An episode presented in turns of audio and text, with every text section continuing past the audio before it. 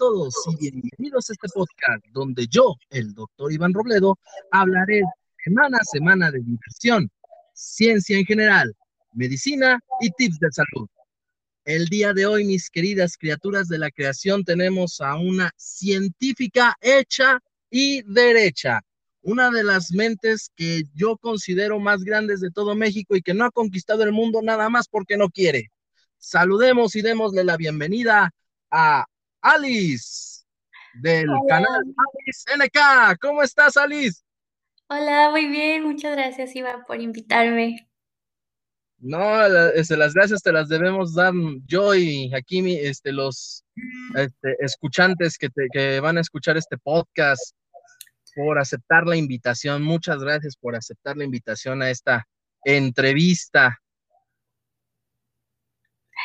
Oh, muchas gracias y pues buenas tardes, noches, días a los que nos escuchan. Eso es todo. Bueno. Ay, ¿cómo, cómo, te sientes, Alice? ¿Bien? ¿Lista para, para las preguntas? ¿No te dijeron que debes de estudiar? Porque yo les pregunto para, para tipo examen, ¿eh? Oh, no, pues no estudié, pero bueno, vamos a ver cómo va. Vamos a ver cómo va. Bueno, pues les platico un poco de nuestra querida amiga Alice. Ella también es divulgadora científica en la TikTok, también se dedica a lo mismo en Instagram, también da otro tipo de contenido. Sale, de ahí es donde la es el donde la conozco y pues obviamente la relación de amistad es, e, e, es, bastante buena, digo yo, por lo cual aceptó esta, esta, e, esta invitación. Pero platícanos un poco más de, de, de ti, Alice. Platícanos un poco más quién eres, este, qué, ese, qué, ese, qué haces. Platícanos un poquito más. Mm, bueno, yo, este, después de la prepa, entré a estudiar la universidad y eh, hice una carrera en la licenciatura de biotecnología. Entonces, pues yo soy biotecnóloga. Después entré a una maestría en ciencias eh, se llama eh, Ciencias Aras, Biotecnología Vegetal y Toxicología, donde yo tomé la optativa de toxicología. Ahí mi proyecto de tesis este, fue la generación de una proteína recombinante para este, que algún día funcione como una vacuna contra el virus incital respiratorio. Y este, ahora pues estoy terminando ese proyecto y ahorita estoy de técnico de investigación en la misma universidad. Wow, por eso les decía, mis queridas criaturas de la creación, que hoy tenemos a una científica hecha y derecha. ¿Cómo no? ¿Cómo no? Muy bien. A ver, Alice, ya nos platicaste un poquito acerca de tu, de, tu carrera, de lo que haces en sí en la, en la vida real, fuera de las cámaras de, de TikTok. Pero platícanos, Alice, ¿cómo nació el hecho de querer estar en TikTok? Bueno, eh, la curiosidad por la aplicación la encontré en Facebook porque veía como que el formato que tenía TikTok para este, generar contenido era relativamente fácil. En realidad mi intención no era entrar a hacer contenido científico porque yo no sabía que se podía o ni me imaginaba hacer este tipo de contenido. Eh, pero eh, después de la cuarentena, cuando ya pude entrar a hacer otra vez experimentos, pues me di cuenta de que a lo mejor podía grabar una que otra cosa de las que hacía en el laboratorio. También pues me inspiré de otros contenidos que veía que había ya de ciencia, donde yo, este, pues no sé, a lo mejor el, algoritmo empezó a ver mis preferencias y empezó a, a aparecer este contenido. Entonces ya este, decidí que aunque fuera un, una cuenta personal, eh, también hablar un poco de lo que yo hago y además no había contenido sobre biotecnología, que es lo que a mí me importa más hablar de, lo que es esta área de la investigación. Entonces, así nació el hecho de que tú entraras a TikTok. sí. Perfecto. Eh, entonces, platícanos un poco, ¿cómo nació entonces tú, este, tu nombre de usuario? Porque si, si la buscan en TikTok, de una vez ya le voy a hacer promoción a su canal, porque deben de seguirla, en serio, su, canal es increíble. De una vez le voy a hacer promoción a su canal. Es Alice-NK. ¿Cómo nació ese nombre, Alice? Platícanos. Ah, bueno, pues eso fue desde la prepa, porque bueno, aunque mi carrera científica es desde la universidad, en la prepa yo hice una carrera técnica en laboratorio clínico. Entonces ya desde ahí tenía estos intereses por las ciencias biológicas. Eh, mi materia favorita en la prepa era inmuno. Y por alguna razón en esas épocas de la prepa, pues empezamos a abrir lo que eran la Facebook y Twitter y todas esas cosas. Y eh, por no querer poner mi nombre como real, eh, puse en lugar de Alicia, porque pues, mi nombre es Alicia, puse Alice, se me hace una, no sé, me gusta cómo suena. Y NK significa Natural Killer o este asesino natural, que en realidad es como se llama una célula del sistema inmune, que es mi favorita. Entonces, este, desde la prepa, entonces como desde los 18 años utilizo ese, ese nombre como un seudónimo y pues como que en todos mis correos, en todas las cuentas que abro, pongo eso. ah, perfecto. Entonces, nació por la fascinación de una célula inmunológica. Sí. ah, qué genial. ¿cuántas personas van a encontrar desde... O sea, que, que, tomen una célula y que digan, me gustó tanto que la voy a hacer mía. Sí, no, no sé, pero es que pues sí, es una de mis favoritas y todavía hasta la fecha, aunque nunca he trabajado con células NK, que, que es pues del el área todavía en la que yo trabajo, que es la de inmuno, pues este, de todos modos sigue siendo mi favorita. Se te ha negado, se te ha negado trabajar con la célula NK. Sí. No, pues eh, eh, qué, padre, o sea, lo, este, lo más genial es que este, en, eh, todos los que estamos de divulgadores, por si no lo han notado, todos entramos, este, digamos, como que curioseando en la aplicación. Nunca fue así de, oh, mira, aquí voy a hacer mi contenido. No, fue así como que, ah, vamos a ver. Sí, pues sí, básicamente pues empezaron también esta curiosidad por desmentir ciertos videos de este, pseudociencias, pseudocientíficos, y pues como somos áreas multidisciplinarias, pues necesitamos como apoyar en diferentes temas. Entonces se me hacía buena idea. Perfectísimo. Y qué bueno que entraste a, divulgar porque necesitamos muchas más personas para divulgación. A ver, platícanos, Alice. Dentro de tu mismo canal de, este, de divulgación, hasta ahora, ¿cuál ha sido el mayor logro de tu canal? Mm, mayor logro. Bueno, a mí lo que me ha este, retribuido mucho de forma positiva es el, conocer a tantas personas que les apasiona la ciencia como a mí. Eh, aunque pues obviamente cuando estudias nuestra, este, una carrera en el área científica, pues te rodeas de todas estas personas, tengo pues la mayoría de mis amigos pues son biotecnólogos y nos apasiona, ¿no? pero no nos apasiona la forma en, la, en, lo que es la divulgación o hablar sobre esta o, ir hablando eh, sobre nuestra área, ¿no? A muchos nada más les apasiona pues la industria o, o simplemente el laboratorio, etcétera, etcétera. Entonces, conocer a tanta gente que le gusta este, divulgar ciencia, hablar este, de una, o sea, llevar conceptos tan complicados a conceptos más básicos, y, eso como que es lo que más hasta la fecha me ha retribuido, conocer a tanta gente pues como tú, como este, las otras cuentas en las que pues somos este, ya pues amigos, conocidos. Y, eso me gusta mucho, esa red que hemos este, hecho entre todos nosotros. bonito, qué bonito. Ay, muchas gracias que lo, lo, consideras como algo retribuible en nuestra amistad, amiga. Muchas gracias, en serio. Ay, me vas a hacer llorar. Muy bien. Ahora vamos al otro lado de la moneda, mi querida Alice. ¿Cuál ha sido la peor experiencia en tu canal Alice NK? Mm, pues es que mala, mala experiencia no he tenido. Más bien, este, algo que todavía me cuestiono es si en realidad quiero hacer esto de forma más este, formal, porque pues obviamente es algo que, que, no, bueno, al menos, al menos yo no estoy buscando a lo mejor ni fama ni dinero porque no es como mi, mi meta principal.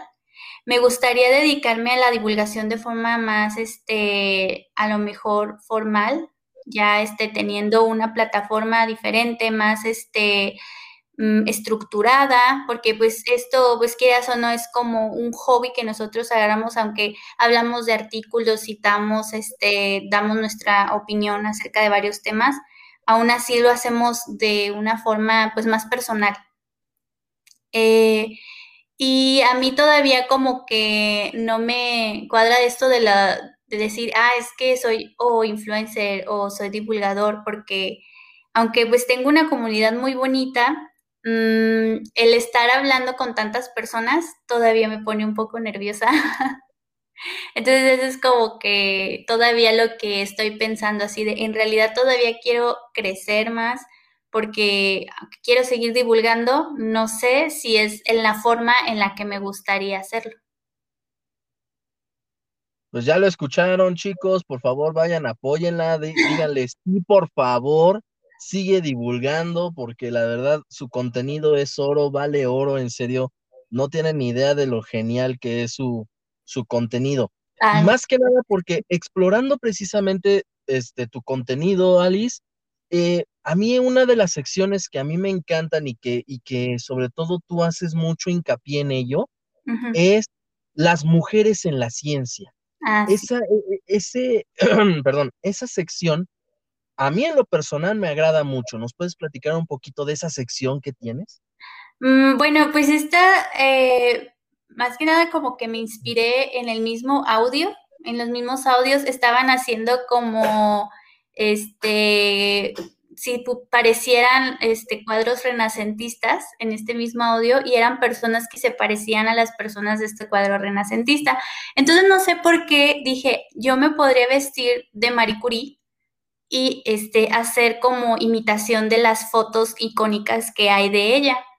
Este, y ya después dije, ay, puedo poner datos curiosos. Yo pensando en que la gente o casi todo mundo conoce quién es Marie Curie y pues como mi contenido es de, es de, ciencia y poner este un poco pues en perspectiva que las mujeres tenemos esta presencia en, eh, en este ámbito, pues me pareció como bueno hacerlo y tuvo muy buena, o sea, muy buen recibimiento, este, recibí comentarios muy bonitos, este, tuvo muchas vistas.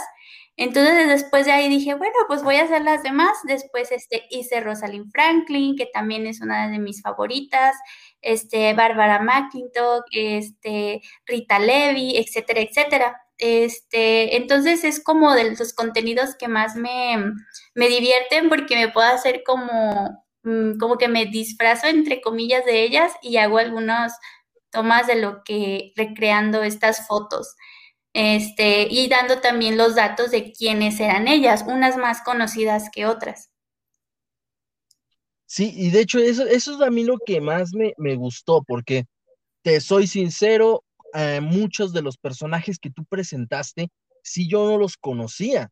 Y eso es algo importante y algo que considero sumamente este, valioso dentro de tu canal, que das a conocer este, las mujeres que también formaron parte de la, de la comunidad científica, que con todo y, los, y las trabas que les pusieron, lograron ser lo que ahora son o lo que fueron. O sea, y eso es algo muy, muy este, valioso para mí en lo personal. ¿O tú cómo lo ves? Sí, pues incluso te digo, o sea, desde el Marie Curie, que es de, la, de las más conocidas, creo que todo mundo la ha llegado a conocer, que ha, este, ha visto historia en la ciencia. Aún así, este, todavía hay personas que no ubican muy bien lo que ella hizo, tanto para el área científica como para las mujeres en la historia.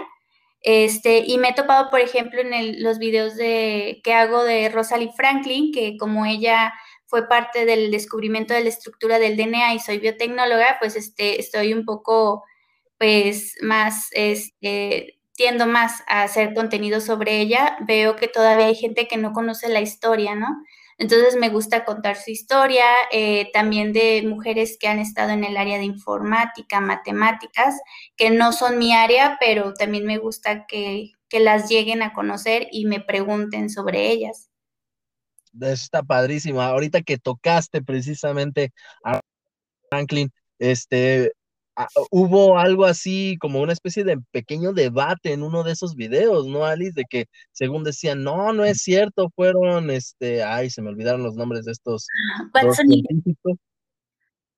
Watson y Crick, y que, y que resulta que no. O sea, obviamente ya ahorita ya, ya nos tienes más información. Así, resumidito, lo más resumido que nos puedas decir de esa historia y que todo mundo pueda conocerla.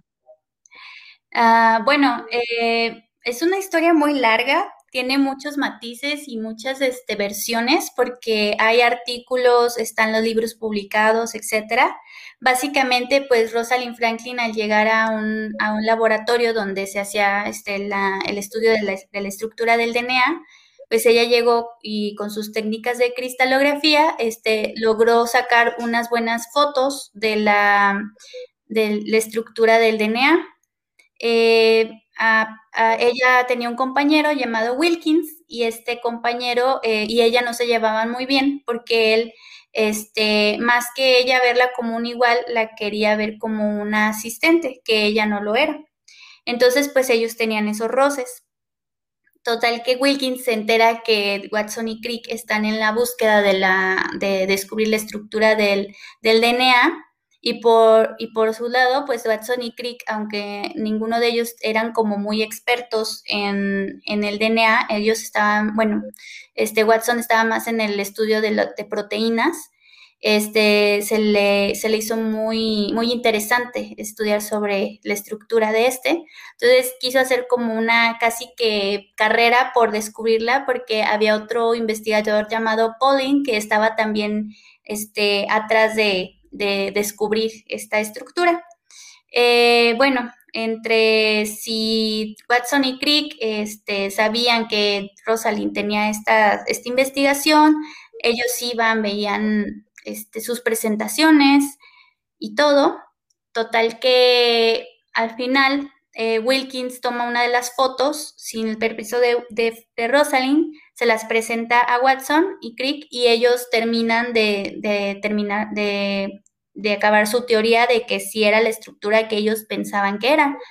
Mm, al final, este, Rosalind nunca se entera que tomaron su foto, pero ellos le llegan a presentar sus conclusiones y ella, de acuerdo con ellos, dice que pues llegaron a, a descifrar la estructura ella cambia de, laboratorio y hace otro tipo de investigaciones también muy buenas y ella muere muy joven por cáncer.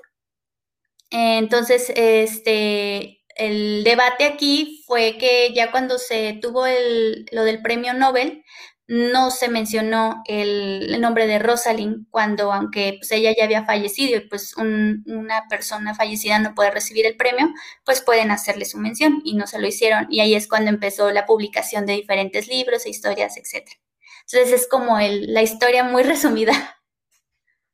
Órale, digna de, de, hacer la telenovela. Ya me diste una idea para hacer una telenovela de eso. sí. Bueno, no, no, no, es que es precisamente todos esos datos que, ese, que están en tu canal, los cuales lo hacen tan, tan rico y exquisito para, para, para aprender, para conocer. Pero aquí hablamos también en cuestiones de diversión y también se platícanos de esa otra sección oculta en tu canal que nada más pones los fines de semana. Platícanos un ah, poquito de eso. Pues muy oculta no es. es que de hecho cuando empecé el canal, bueno, la cuenta, este, hacía videos sobre, sobre anime y ya después los empecé como a, a mezclar con los de ciencia, pero como no tenía muchos seguidores, la verdad no había como tanta, tanto impacto en si hacía una cosa u otra. Ya después cuando vi que pues me estaba yendo mejor con el, con el contenido de ciencia, dejé de hacerlo del contenido de, de anime y manga. Pero en realidad a mí, pues como es un hobby y es mi cuenta personal, este, pues es algo como que también hago diario, me gusta mucho, disfruto mucho y también me gusta investigar mucho de, de estas historias. Entonces ya decidí que nada más los fines de semana iba a subir este tipo de contenido. Pero básicamente nada más es hacer como referencias. Este, no hablo como ya muy estructurado de las historias o, de las cosas que estoy haciendo, sino más que nada es como hacer como referencias a, ciertos animes y mangas que, que he visto o que me gustan y, y ya, eso no me lo tomo nada, nada en serio, pero este, pero sí ya lo estructuré que los fines de semana hago ese tipo de contenido y ya la semana hago más del lado de la ciencia. Ah, exactamente, para que vean que los que los que somos frikis, otakus, sí logramos cosas, ¿cómo de que no? no, pues sí, ¿Cierto o falso que a cada rato andan diciendo, no, que tú eres bien friki, no, que tú eres otaku? Ahora sí que, a ver, dímelo ahora. Sí, lo bueno es que ahorita ya no, ya no hay tanta repercusión con decirlo. Antes yo creo que sí, este, había más repercusiones, pero ahorita como que ya es, ya es algo más cotidiano y eso me, o sea, es, es, es bonito porque ya lo disfrutas de otra forma. Sí, ay, ¿por qué no fue eso en mi niñez, maldita sea? Exacto. Sí, sí, sí. ¿Cuántas cosas no nos hubiésemos librado de, de, haber sido eso en la niñez, cierto o no? Híjole, sí. Y más porque, pues yo siempre he sido así, o sea, antes de científica, pues a mí siempre me gustó este tipo de cosas. Y en la, en la prepa creo que fue donde sufrí un poquito más con, con ese tema porque yo no podía, yo no decía nada con tal de, pues de que no me hicieran bullying. Así como que, ah, ¿qué, te gusta? Ah, este, nada. nada. Exacto. No, no, no, no, sí. Bueno, pasemos a, ahora a la hora científica, a la, sección científica, a la sección de aprendizaje de, estas entrevistas. ¿Estás lista para tu examen? Híjoles, no. ni modo, ni modo. Aquí todo mundo pasa por un examen. Bueno. Bueno, ya ni modo, dice. Bueno, a ver, platícanos, Alice. ¿Qué es la biotecnología? Híjole, ah, no. ay, ¿cuántas veces he dicho esa, esa definición? Me encanta decirlo, porque sí me costó trabajo aprenderla. Este, bueno, básicamente, a grandes rasgos, la biotecnología es una disciplina que este, toma eh, microorganismos o parte de ellos y los aprovecha para hacer un servicio o un producto. Eso es a grandes rasgos. ¿Por qué? Porque puede abarcar miles de cosas. Puede abarcar desde la cerveza, el queso, hasta una vacuna o un tratamiento o este, la generación de nuevas tecnologías como diagnóstico por PCR en tiempo real. Entonces, este, cuando hablamos de biotecnología, hablamos de un sinfín de cosas que utilizan microorganismos. O sea, prácticamente un todo, ¿no? A, a, los biotecnólogos sí se les puede entonces decir científicos en su totalidad. pues más que nada es que estamos en todo y nada a la vez. a ver, a ver, platícanos eso, a ver cómo, cómo, cómo está eso. Bueno, por ejemplo, cuando uno estudia biotecnología, mm, dependiendo mucho de lo que es el programa de cada universidad, puede haber optativas o puede haber objetivos específicos, pero por ejemplo, en mi universidad había la optativa de vegetal o este, ambiental. Yo no me fui por ninguna, porque en realidad, aunque tomes la optativa que quieras, tú puedes este, tomar una, un este, proyecto de tesis en el laboratorio que tú quieras. Yo, por ejemplo, me fui al área de inmuno, que se hacía más lo que es el estudio de probióticos y prebióticos. Entonces, es más en el área médica. Pero, este, de todos modos, lo que te da la, la biotecnología son las herramientas y técnicas para poder este, hacer diferentes experimentos o investigaciones.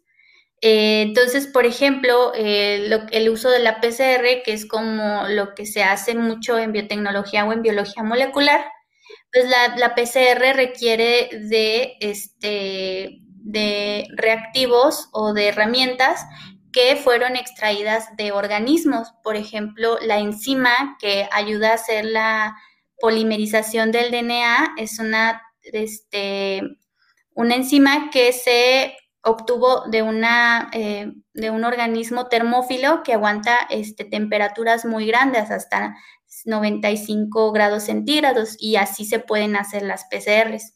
Entonces, es todo como un descubrimiento desde que se, se, encontró ese organismo, se vio que tenía esta enzima especial porque aguantaba mucha temperatura, ahora cómo la podemos modificar genéticamente para poder usarla en el laboratorio y ajustarla, etcétera, etcétera. Entonces es como todo un proceso y se utilizan muchas ciencias para poder este, generar un proceso biotecnológico. Por eso es por lo que dices, están en todo y en nada a la vez. Exacto. Son, nuestro, son nuestros fantasmitas de la ciencia, pero, pero vaya, o sea, yo, yo, yo no creo que sean fantasmas de la ciencia.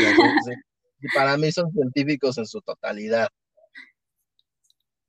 Sí, pues más que nada entre científicos y tecnólogos, dependiendo de lo que, en el área en la que te vayas este, realizando. DJ evolucionan dependiendo, no, no es. Muy bien, a ver, platícanos, Alice. Nos platicaste de que entonces la biotecnología tiene, digamos, muchas ramas, muchos bracitos a los que te puedes dirigir. ¿Nos puedes platicar un poco acerca de esas ramas? ¿Cuál, cuáles, ¿Cuántas ramas son? ¿Cuáles son? Y explicarnos un poquito así, un resumen muy, muy sencillo de cada una de ellas y qué es lo que realizan. Bueno, este, para hablar de las principales, porque en realidad son, son muchas, y también depende de, cómo las busques, porque eh, hay una, de hecho hay una arcoíris de la biotecnología. Entonces, la biotecnología a grandes rasgos se puede ver por colores. Por ejemplo, está la biotecnología roja, que es la biotecnología médica y se encarga de la generación de nuevos medicamentos o vacunas para el ser humano. Entonces, en esta es más o menos en el área en la que ah, yo estaría en este momento. También la roja. Ajá, la roja. También él está la biotecnología verde, la biotecnología verde, la biotecnología vegetal, y se encarga de este, hacer, por ejemplo, mejoramiento de cultivo o hacer micropropagación de plantas. Esto se hace mucho con especies que son para comercializar o que son este, importantes en, la, en algunas áreas, porque estas a lo mejor ya, ya se están extinguiendo. Entonces lo que se hace es estudiar cómo se pueden propagar de una forma más este, eficiente para no perder esas especies y se hace en el laboratorio, in vitro. También este, en esta área pueden caber la que es la biotecnología alimentaria, aunque es otra área completamente aparte y esa es amarilla. Y ahí también se hace mejoramiento de, este, de cultivos y ya del área más, este, pues ya de alimentos, por ejemplo, lo que son las, eh, los transgénicos o ah, no precisamente transgénicos, pero que sea este, el estudio de especies que se puedan cruzar y mejorar esas especies, etcétera, etcétera. Mm, hay otra que es la, la biotecnología blanca, si más no recuerdo, es la biotecnología industrial, que puede abarcar desde todas estas, pero en el área de que ya son procesos este, escalados para poder realizar la producción de estos productos, porque a lo mejor esto que yo estoy platicando es en el área de la investigación básica en laboratorio. Cuando se escala ya es, ya es diferente y ya este, de eso se encargan este, otras personas, a lo mejor ingenieros en biotecnología. Mm, otras áreas, por ejemplo, ya más alejadas, son la biotecnología morada, que es la biotecnología legal, y eso lo hacen este, abogados, incluso, o sea, pueden ser biotecnólogos, pero tienen que especializarse en leyes, en legislaciones este, que sean, por ejemplo, de, de OGMs, este, o de protección de especies, etcétera, etcétera, o este, abogados que hacen alguna especialización. También hay un área de la bioinformática, esta es, le dicen también la biotecnología dorada, y en esta se hace todo el estudio de, organismos, pero desde las bases de datos de DNA, de proteómica, genómica, etcétera, etcétera, y se pretende la, mm, por ejemplo, hacer simulaciones en computadora de sistemas biológicos. Eh, y creo que hay más, pues está la biotecnología azul, que se encarga de todo el estudio de, pues, de los océanos, de las especies que se encuentran ahí. Y creo que, creo que ya, creo que esas son las a grandes rasgos. A grandes rasgos. Y, ahorita no, y ahorita nos salió precisamente una duda, ¿no? Este, ¿quién le da los colores a estas biotecnologías? O, o, o, el, o el porqué del, de, de los colores. Por, ¿cómo, ¿Cómo es que alguien dijo, ah, no sé, eh, porque estamos estudiando cosas verdes, va a ser color verde? O sea, no, pues yo creo que, pues básicamente es como se relacionan las cosas, ¿no? O sea, cuando fue médica, me imagino que fue por la sangre y por eso le pusieron roja. O sea, biotecnología verde, pues le pusieron porque, por las plantas.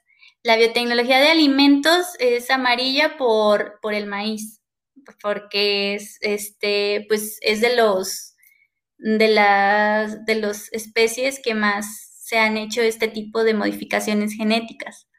Ah, pero o sea, no hay, no, no hubo alguien, no hubo alguien que dijo, mm, existen todas estas, les vamos a dar estos colores, ¿no? O sea, sí, sí hubo hay organizaciones que sí, pero ah, luego puedes ver que a veces cambian los colores. O sea, dependiendo de cómo vayas buscando en, páginas de internet y así, pueden ir variando.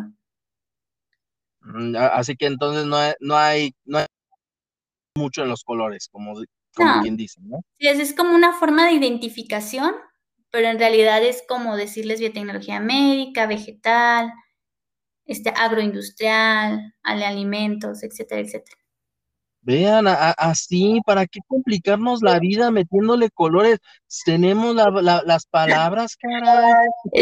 Es, como una forma de, pues, de relacionarlas. Sí, pero no sé por qué a nosotros los científicos nos gusta complicarnos la vida. Ah, pensamos que le estamos simplificando. y la estamos complicando más. a veces sí. Muy bien, ya nos hablaste precisamente de esto y, también nos saltó una duda. La cuestión de los alimentos transgénicos. hemos visto que pues también te has peleado mucho en cuestiones de eso. A ver, platícanos un poquito realmente qué es un alimento transgénico, este, porque hasta donde yo tengo entendido, les voy a hacer spoilers, todo ahorita es transgénico, pero mm, este, ahora todo, todos los que pretenden una, un alimento, digamos, muy saludable, dicen, ah, busca lo más natural cuando es más transgénico que otra cosa. ¿O estoy mintiendo? Mm, bueno, yo creo que ahí hay un hay una confusión de, de, conceptos, porque en realidad ya ves que los productos están etiquetados como non, este, no OGMs. Ajá. En realidad, este, los productos genéticamente modificados, o sea, ya en hablando de conceptos en biotecnología, pues en realidad es cualquier este organismo que tiene a lo mejor silenciado, cambiado o este, se extrajo algún gen para poder potenciar alguna otra cosa. Para eso es la modificación genética en los OGMs. En realidad diríamos que la mayoría de los productos están genéticamente modificados, pero los transgénicos ya son otra cosa. Ah, aquí diríamos que los productos que están etiquetados que no son este, organismos genéticamente modificados, en realidad es que ellos están diciendo que no son transgénicos. Y en realidad no muchas cosas son transgénicos. Hay muy pocos cultivos que están aprobados y que son transgénicos. En realidad no son como unos 10 más o menos hasta donde yo recuerdo, que pues sí, uno de ellos es, el, es, un, es una especie de maíz, este, hay una papaya que está modificada genéticamente, soya, etcétera, etcétera, etcétera pero son este, eh, transgénicos. Entonces lo podríamos ver como un diagrama de Venn. Todos los todos, todo lo que nosotros tenemos en cultivos pueden estar genéticamente modificados, pero una parte muy pequeña de ellas es transgénico, porque un transgénico es aquel que se le pone un gen de otra especie. Ok, entonces básicamente el, transgénico es, como tú dices, le, ponen, le, sacan un gen a otra, a, otra especie y se lo meten a este, mientras que los otros simplemente es cambiar o modificar algo dentro de su mismo ADN. Exactamente. Entonces, ah, yo por eso creo que está la confusión. Mira, sí estudié, sí estudié, qué bueno. Pasé con 10. Ajá, aún así, pues los productos genéticamente modificados no están, no hay pruebas hasta la fecha de que per se estos sean este, malos para, para el ser humano y para el ambiente.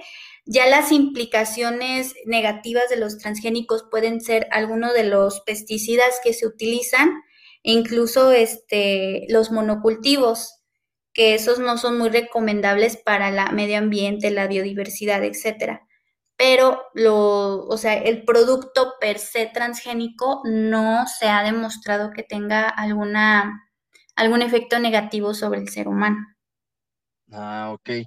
Y entonces, este, ¿de dónde sale eso? ¿De, dónde sale eh, esa confusión o de dónde sale esa, e, esa, esa pelea que se tiene con la cuestión de que es transgénico, no, no es transgénico, busca lo que, lo que es natural. Mm, bueno, mm, pueden ser por muchas cosas. Primero, yo creo que desde una perspectiva general, el que te digan que un organismo está modificado genéticamente o que hay un gen o que hay algo que pueda modificar el genoma, este, ya suena este, peligroso para la población general. Y eso lo hemos visto con las vacunas de RNA mensajero. Entonces ya... Ya, imaginan a los científicos aquí mezclando pociones y riendo como locos. Algo así.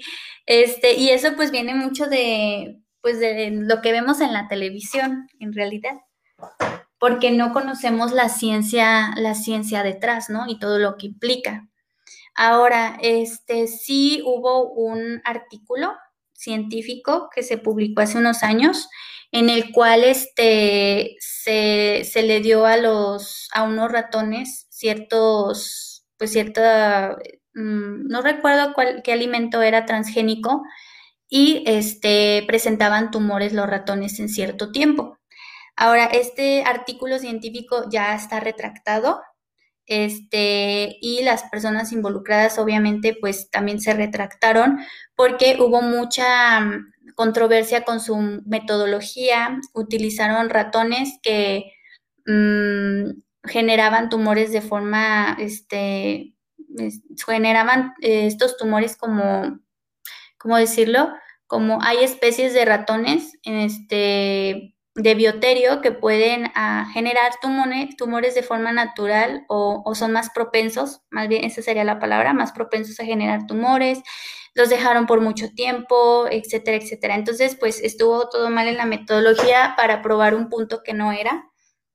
Y pues sabemos que este tipo de artículos, aunque pues sean retractados, eh, dejan una huella o dejan un daño al, a esta a esta información y son de los que se toman para poder decir, es que los transgénicos son malos y generan tumores y generan cáncer, cuando ya se demostró por 10 años, de hecho hay estudios en, en Europa de 10 años de seguimiento de transgénicos en los que no se ha presentado ningún efecto negativo, pero por este artículo, pues ya este, se puede, se dañó como la imagen de estos, además de este, también los monopolios que estaban eh, generando estos transgénicos, pues también no le dieron una, una buena cara a la ciencia.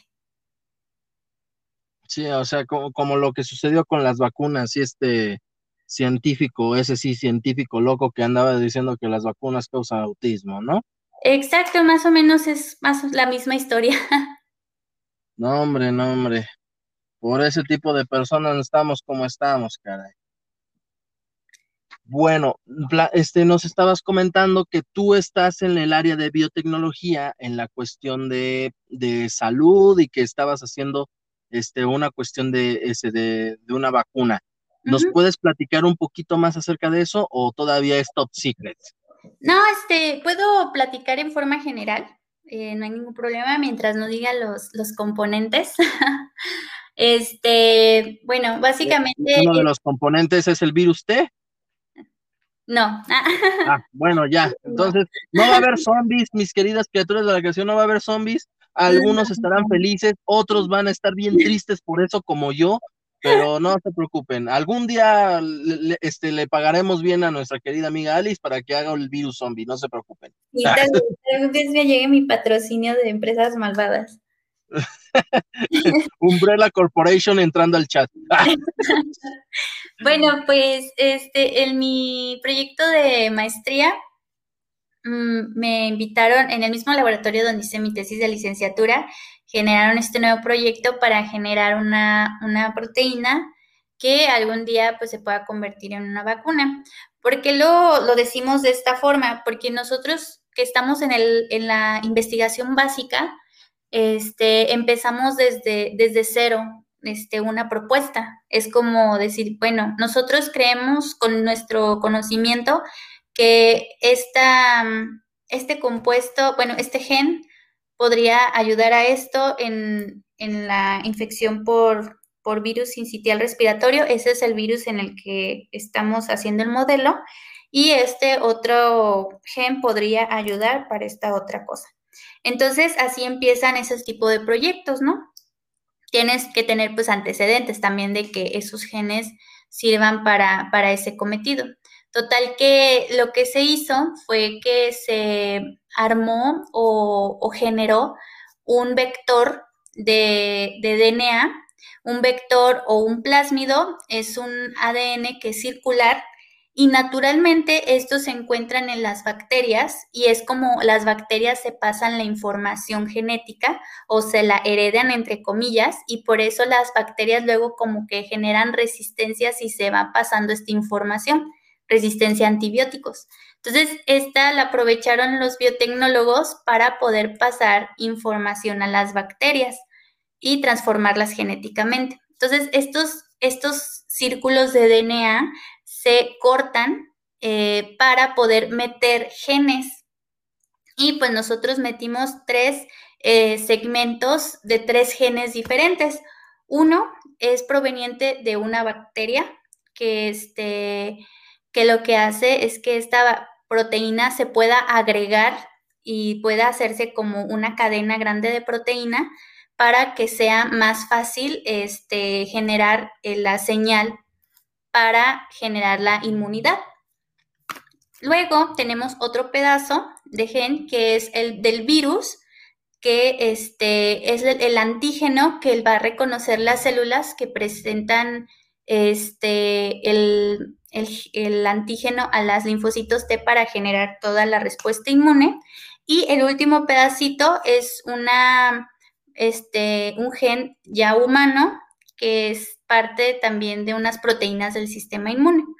Entonces aquí pues ya generamos nuestro Frankenstein o nuestra DNA circular y este lo pasamos a una bacteria por medio de transformación. En realidad esta transformación se hace por medio de choque térmico.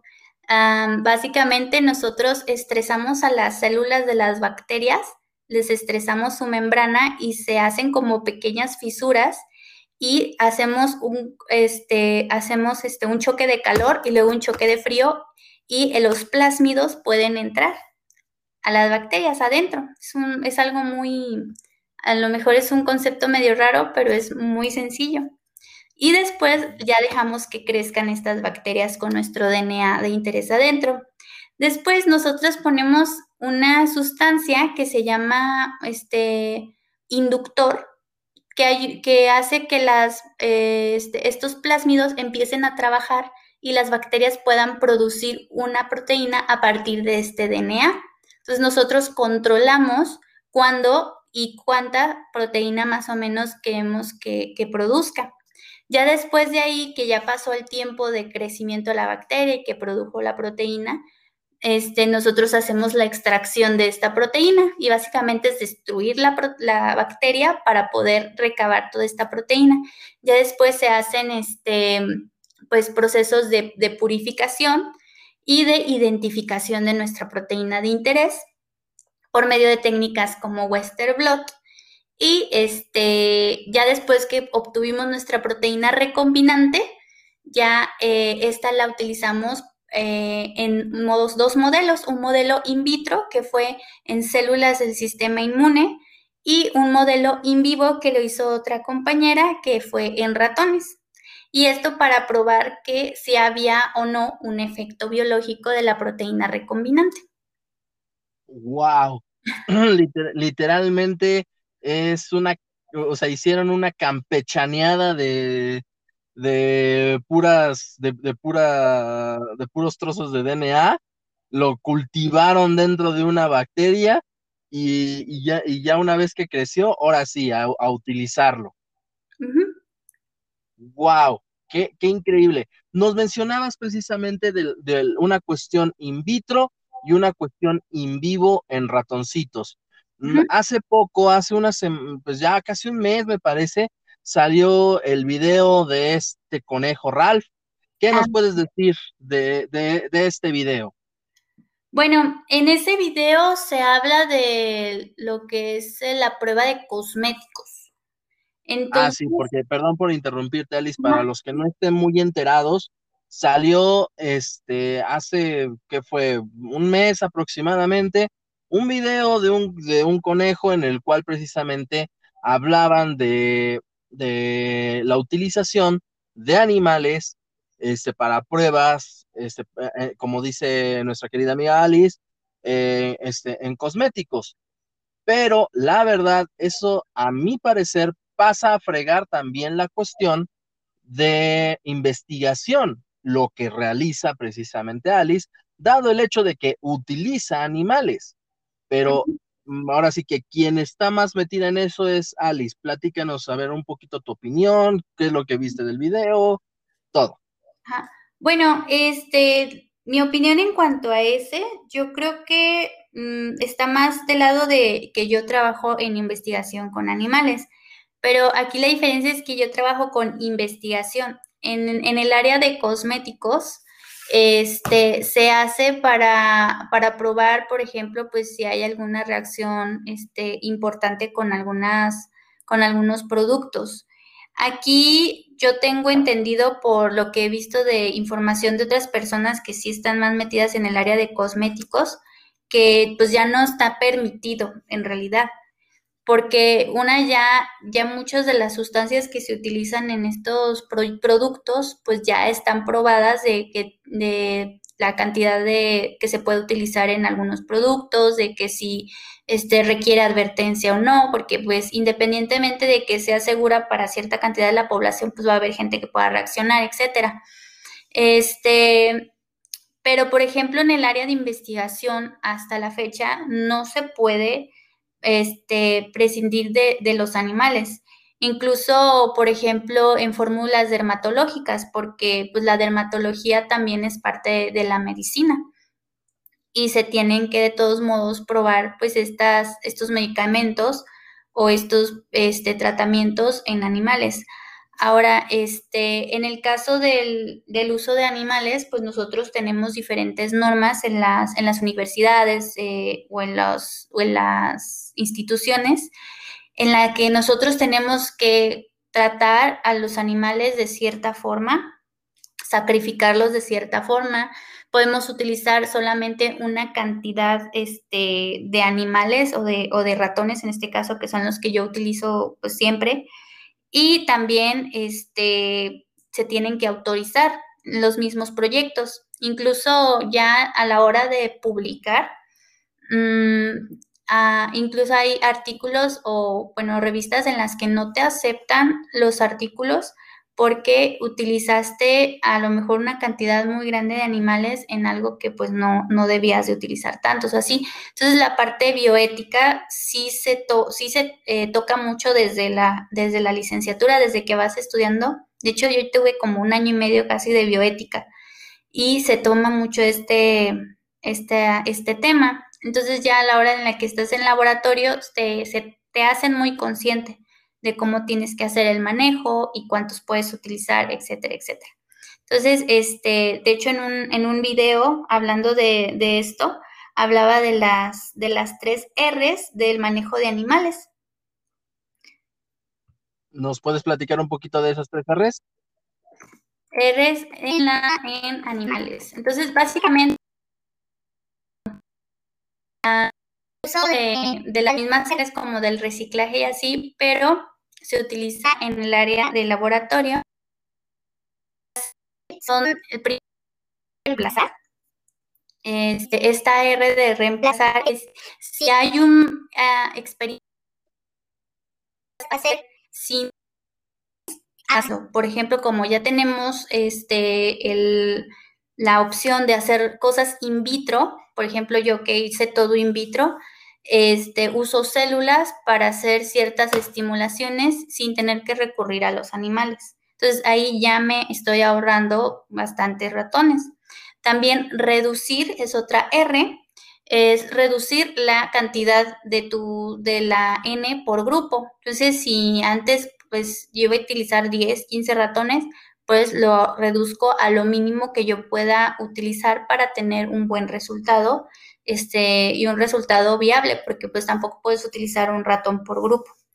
Y este, la R de refinar, que sería la última, que es refinar tus técnicas. Entonces, mientras cada, uh, tú tengas tus protocolos lo mejor hechos posibles y lo mejor estudiados y, este, y estructurados, no va a haber necesidad de eh, repetir este, estos, estos protocolos y pues así ya no, este, gastas más animales. Perfecto, así que tienen todo, todo bajo control en ese, en ese ámbito, como quien dice, ¿no? Pues sí, lo tratamos de hacer lo más que podemos y esperemos que algún día este, se pueda este, reemplazar completamente a los animales, porque sí es una de las de los objetivos que se hace en esta parte. Incluso también ya el uso de modelos in sílico, que son modelos computacionales. Entonces, eso te podría también, bueno, nos podría ahorrar mucho en el área de la investigación y de laboratorio en el uso de animales. Pero pues eso es con el tiempo. Sí, todavía falta mucho, dicen, ¿no? Sí, sí, sí. Regresando a las cuestiones de las vacunas, ya ves que salieron precisamente este, que las técnicas de, ARN mensajero y, y todo eso. Y todavía quedan muchas dudas en cuestión de cómo es posible que este, una vacuna se hizo en, en, tan poco tiempo. Yo más o menos les he platicado que pues obviamente esta es una cuestión de investigación que ya se tenía desde hace mucho, pero como ahorita sucedió lo de la pandemia, pues obviamente dieron mucho dinero para que esto se acelerara. Ya más o menos eh, hablamos un poquito de esto, pero a ver, platícanos un poquito de eh, eh, esa cuestión y nos puedes platicar un poquito más a fondo esa, esa técnica del ARN mensajero, cómo funciona y cómo es que está ayudándonos tanto ahorita en esta pandemia. Bueno, pues esta investigación de vacunas de ARN ya lleva casi 30 años, o sea, no es una técnica nueva en el área de investigación básica, este, por ejemplo, estas, o sea, ah, buscas en, en, los, en revistas artículos científicos de vacuna RNA mensajero en general, sin buscar de qué virus y todo, y te va a salir una cantidad enorme de investigación. Entonces, estas tecnologías, pues como ya lo mencionaste, este, ya, ya se encontraban disponibles hace mucho. Incluso a lo mejor pudiera haber por ahí algunos estudios clínicos de fase 1 que hacían estas cosas a lo mejor con otros virus. Pero esta tecnología existe ya desde hace tiempo. Eh, incluso desde sus inicios ah, no se tenía como mucha mucha inversión porque no se veía necesaria hasta ahora. ¿Por qué? Porque aunque las vacunas que nosotros tenemos en nuestro cuadro básico, que la mayoría unas son atenuadas, otras son celulares, que son vacunas este, un poquito más fáciles de producir, pues no, mm, como son virus diferentes, son este, mecanismos diferentes de infección, etcétera, etcétera, pues no sirven igual que lo que sería una vacuna de ARN mensajero. Este, además que sí, en cuanto se tiene la tecnología, se tiene la infraestructura y se tiene a la, a la gente que esté experta en la materia, pues con dinero yo creo que todo es posible. Y pues con una pandemia mundial que pues has hecho a, todas las, a todos los países, pues con mayor razón había este incentivo de acabar la vacuna lo más rápido posible. Este, en el caso de la tecnología de ARN mensajero, pues básicamente en, esta tecnología lo que quieres es que tú, este, tu sistema inmune reconozca un antígeno. Este antígeno pues tiene que ser diseñado de cierta forma en la que sea, sea lo más conservado posible, o sea, que sea un gen del virus que este, no, no, se modifique tanto, aunque se encuentren ya muchas variables, este, variantes, perdón, afuera en, en, en el mundo esta sea una región conservada. Entonces, a lo mejor tenga una, dos o tres modificaciones por ahí, esta diferencia de los virus que están saliendo, de las variantes que están saliendo últimamente, pero de todos modos sería capaz de reconocerlo el sistema inmune. También tiene que ser un, gen que sea inmunogénico. ¿Esto qué quiere decir? Que no nada más que el sistema inmune lo reconozca, sino que sea capaz de generar anticuerpos neutralizantes para poder este, atacar al virus cuando llegue una infección. Entonces, este, estos anticuerpos neutralizantes son lo, son lo, más importante en esta generación de la, de la respuesta inmune. Y ya después de ahí es pues cómo va a ser transportado y cómo va a ser este, conservado este RNA mensajero, porque el RNA es es una estructura este, muy frágil a la, temperatura, por eso se tiene que tener una cadena de frío de, frío de 4 grados centígrados. Entonces, aquí pues utilizó un poco de la, nanotecnología para poder este, conservar la estructura del RNA y también de unas estructuras llamadas liposomas. Estos liposomas son como bolitas de grasa que se parecen a las membranas de nuestras células. Entonces, en cuanto llegan a, las membranas de nuestras células, se incorporan rápida y fácilmente para poder liberar el RNA adentro de nuestro citoplasma celular. Entonces, el RNA, al ser una estructura que leen los ribosomas, estos ribosomas pues son organelos que leen RNAs para convertirlos a proteínas, pues llegan a los ribosomas, los leen y crean esta proteína especial, que en este caso sería la proteína spike de este virus. Y pues esta proteína, ya estando en la célula ya producida, sale y es reconocida por células del sistema inmune, específicamente células presentadoras de antígeno, que van a llegar, la van a reconocer, procesar y la van a presentar o dar el chisme a los linfocitos T. Y pues los linfocitos T ya van a ser lo que son este, células CD4, células CD8, unas que son para atacar, otras que son para dar órdenes, y también linfocitos B, que son los que producen los anticuerpos, y también de este, otras células de memoria, que son los que se van a guardar y van a estar ahí latentes para cuando llegue ahora sí la infección pueda reconocerla y este, despertar todo el mecanismo del sistema inmune. Para que vean a qué grado ha crecido la, tecnología, mis queridas criaturas de la creación. O sea, e, esto es obviamente un resumen muy resumido, sintetizado de lo que, de lo que hace la vacuna. Pero de antemano, para, ahora sí que no es que lo diga yo, Mm, o sea, este, lo está diciendo una, una experta en este sentido, ¿sale? La vacuna aquí acabamos de comprobar, no te modifica el ADN. Me haces ah. también los favores de, decirlo, así como yo. No te modifica el, ADN. Ahí está, eso es todo. No, pues e, este, es, muy, es muy interesante, pero lo, lo que más interesante es, es que esta tecnología, como comentas, desde hace 30 años, o sea, a, qué grado tuvo que llegar el mundo para que una tecnología así tan buena, tan eficaz, porque hasta ahorita, de todas las vacunas que han sacado, esta ha sido la más eficaz al parecer. Esta técnica ha sido la más eficaz para, para librarnos de, este, de la cuestión de, este, de COVID.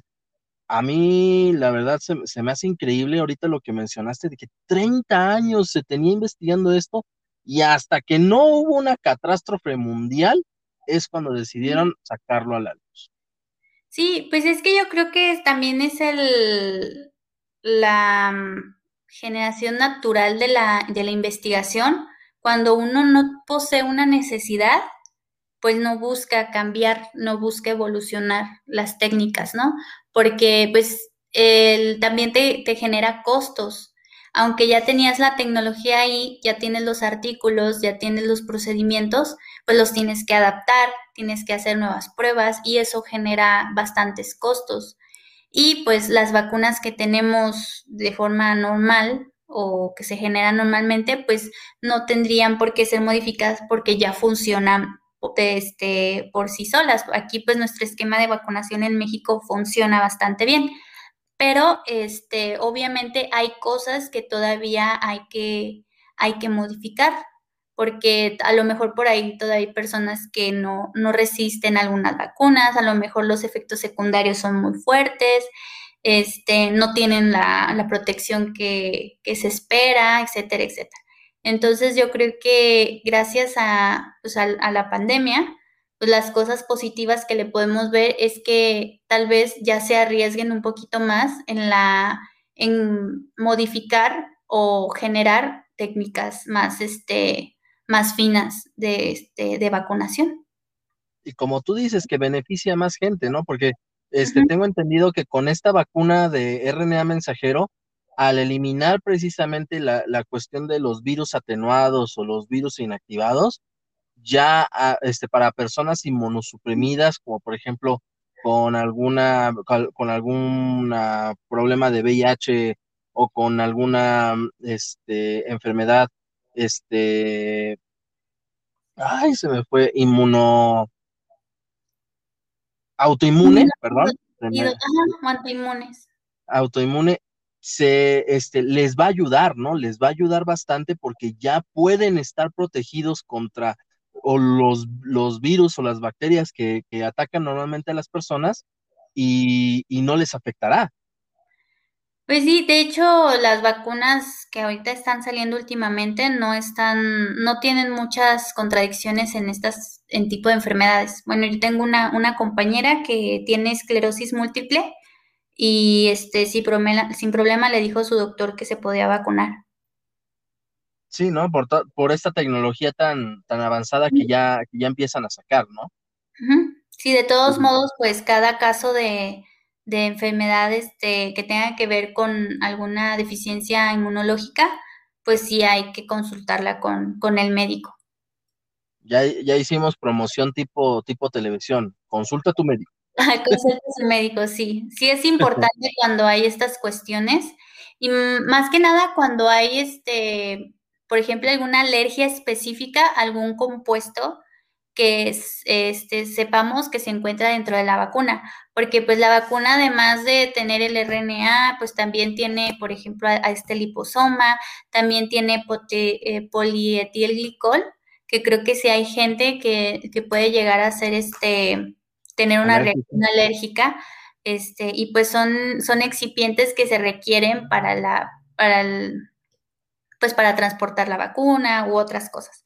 Entonces, eso sí hay que tener como bastante, pues estar conscientes de lo que pues nosotros podríamos llegar a, a reaccionar.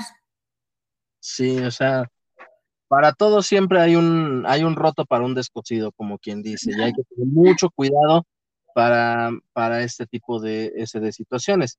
Como dice nuestra querida amiga Alice, lo puedes repetir, consulte a su médico. sí. Muy bien. Bueno, Alice, ya nos estamos acercando casi al final de la, de, la entrevista. Vamos a, vamos a sacar tu, tu, lado sentimental en esta, en esta sección. Oh. Vamos, vamos a hacerte llorar. Ah, no es cierto. No. Ay, no. A ver, platícanos, Alice. Para ti, en cuestión opinión personal, olvídate ahorita todo lo que has aprendido alrededor de, todo, de todos estos años de, de aprendizaje, ciencia y todo lo que has aprendido. Para ti, personal, opinión personal, sentimental, saca, saca esa, esa niña Alice interior. Para ti, ¿qué es la biotecnología? Para ti.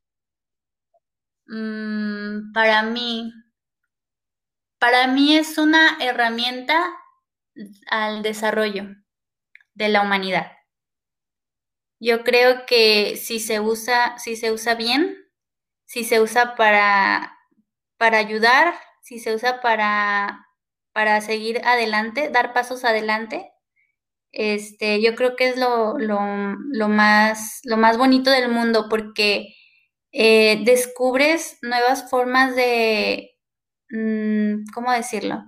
Los organismos que nosotros utilizamos o la parte de ellos que utilizamos para hacer estas técnicas, este, se va, son investigaciones de años. Y llegar a ese punto de decir, ah, entonces yo puedo modificar esto, genéticamente y lo puedo utilizar en esta técnica para mejorarla y así generar esto o el otro, un servicio o un producto, no sé, se me hace algo tan, no sé, tan surreal, aunque yo lo use diario o lo haga diario, entonces se me hace como muy, me, me maravilla mucho. Entonces yo creo que para mí este es una herramienta muy, muy, este, muy flexible y muy, y muy noble a la vez. Me vas a hacer llorar. No, no es cierto. Ahora, platícanos, para ti, vuelvo a decir, opinión personal, para ti, ¿qué es la ciencia? Híjoles. no sé, es un, es un concepto, es una palabra muy que se usa mucho, que creo que cada vez que alguien dice ciencia, no sé si todos pensemos en lo mismo diferente pero para mí lo es todo. O sea, no, no románticamente, pero sí lo es todo. O sea, yo creo que todo lo que vivimos, todo lo que hacemos, todo lo que podemos, eh, descubrimos, o sea, volteas al cielo y puedes pensar en, en mil cosas y todo es ciencia. O ves al suelo, ves los, las veo las bacterias en, los en el microscopio, veo mis células y eso es ciencia. Entonces, todo lo que me rodea tiene una explicación científica y eso me da mucha paz. Perfecto. Ya, ya, ya, creo, que alcancé a escuchar una lagrimita caer de, de, los ojos de Alice. no sé, em, si, si, si lo escucharon también, confírmenlo, por favor. Muy bien. A ver, ahora, platícanos, Alice, ¿qué otros proyectos hay en tu futuro? Ahorita estamos hablando precisamente de, que estás en maestría, estás haciendo la tesis, estás haciendo estas investigaciones. Este, creo que a, corto alcance, como quien dice, pues, metas a un futuro cercano, pues está la cuestión de la tesis, la cuestión de terminar, de, obtener tu grado de, maestra, que, este, y, y todo, pero después de eso, ¿qué otros proyectos tienes a futuro? Bueno, este, después de la tesis, yo sí me gustaría seguir con el doctorado.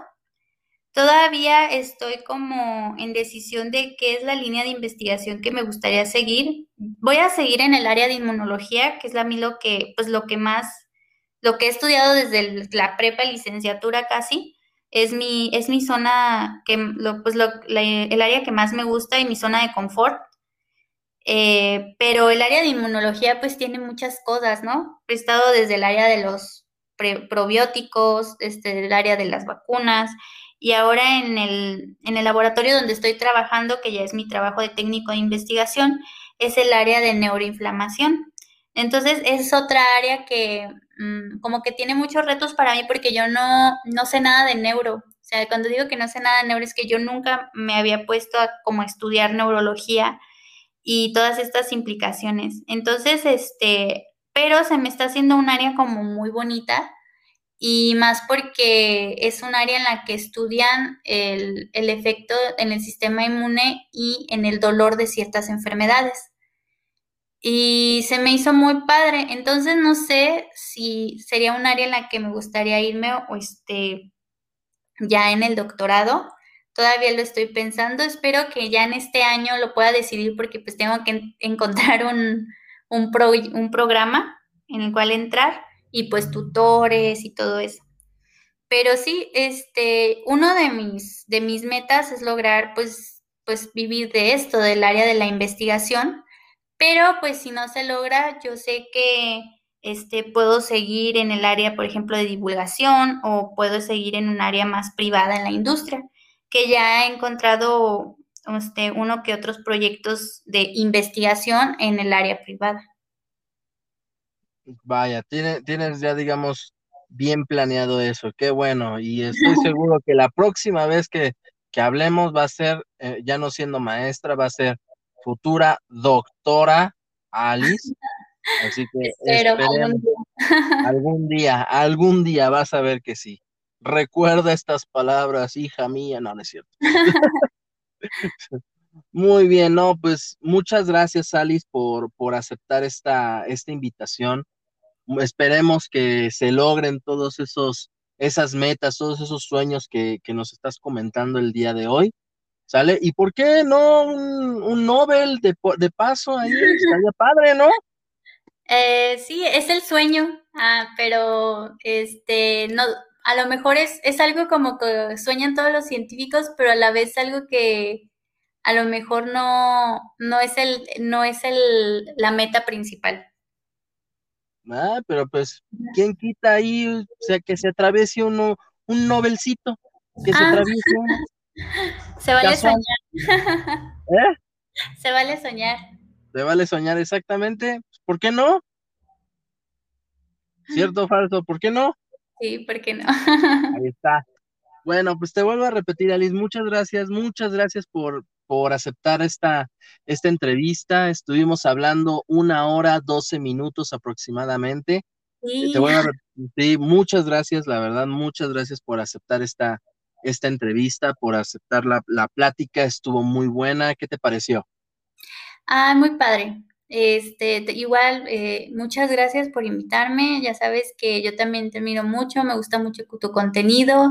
Este, y yo creo que si seguimos así, divulgando ciencia, divulgando hechos científicos, pues yo creo que iremos por buen camino. Eso es todo, ¿no? Pues, es mutua, muchas gracias, muchas gracias. Este, bueno, pues nos, nos, despedimos, mis queridas criaturas de la creación. Ah, es que así en mi podcast, en mi podcast así les llamo a, los, a los escuchantes. Mis ah. queridas criaturas de la creación. No, pues muchas, este, este, muchas gracias por escucharnos, muchas gracias por, por estar una semana más aquí. Este, Alice, algo que les quieras decir a las queridas criaturas de la creación, que son ahorita exactamente siete escuchantes en promedio la semana que tenemos. Mm, pues si les gusta, les interesa el área de biotecnología, este, yo creo que es una de las áreas, aunque parece muy nueva, es, es bastante, bastante vieja, pero bastante variada, hay de todo y espero que con esto les dé un poquito más de curiosidad esta área de la ciencia. Claro que sí, después de la de escuchar la campechaneada que se hicieron en esas células, pues cómo no. sí, cuando dijiste Frankenstein, realmente yo no me imaginé un Frankenstein, yo me imaginé realmente literal un taco de campechano. Le hicieron una campechaneada ahí, pero bueno. Bueno, Alice, yo siempre me despido de mis este, queridas criaturas de la creación, dándoles precisamente las palabras de despedida, las gracias, Y al final siempre termino diciendo esta frase en inglés, Trust me, I'm the doctor. Pero en tu caso, quisiera que nos hicieras el honor de, decir esta, ahora sí que tu despedida, tus frases para, este, bueno, tus comentarios para nuestras queridas criaturas de la creación, pero al final tú decir, trust, trust me, I'm the biotechnologist. ¿Te parece? Va. Órale, ¿me haces los honores? ¿De solo digo la frase? No, de, dar tu despedida completa y al final la frase. Bueno, pues yo soy Alicia Hernández, este, y trust me, I'm the biotechnologist. Perfecto. And trust me, I'm the doctor. you